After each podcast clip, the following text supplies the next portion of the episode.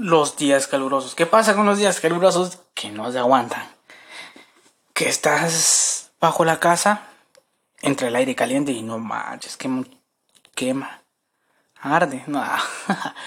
o cuando vas caminando en la calle, pues obviamente vas bien protegido eh, con una cachucha o si pues, obviamente algunas mujeres llevan su sombría, manga larga, pero aún así el sol está fuerte. Y más en estos días que pues la contaminación se ha agrandado, pues nos toca sufrir las consecuencias que nosotros mismos creamos. Y pues ahí está. Vamos. Eh, el calor, el calentamiento. No sé, o sea, los que son team calor, porque les gusta, ¿no? Y los que son team frío, pues como yo, obviamente no nos gusta. Y estar eh, en una casa donde se encierre el calor y no se aguante, no, eso sí está feo. Y no se los digo, bueno, porque estoy viviendo eso. Pero créanme que no. Eso está. Ay, ay, ay. Más que feo. Pues, ¿por qué se encierra el calor? Ni con un ventilador te hace. O sea, sí, a veces se ayuda. Pero, pues, a veces no. Porque por más que sopla aire frío, el calor se retiene y vuelve otra vez el calor y así se muere.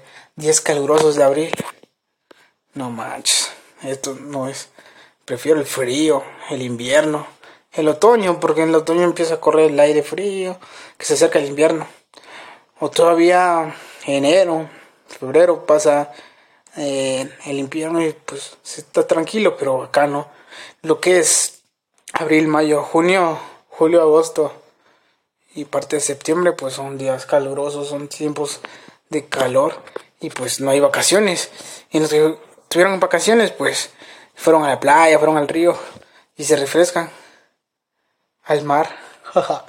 este se refrescan con el agua, pero pues nos aguanta también, o sea, salen quemados, esa, los quema y pues al final de cuentas eh, algunos sufren y dicen, ah, no, es que me quemé y me, me arte mi piel. Ah, pues ahí está.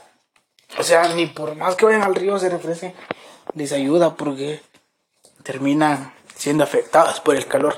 El calor es malo. La contaminación es mala porque hace eso. Pero no entendemos. Seguimos haciendo que la contaminación siga y siga y siga. Y pues, ¿en qué nos afecta? En varias cosas. Y una de esas es el calor. El horrible calor que se da. Pero bueno, el lado bueno es que pues a veces... Eh,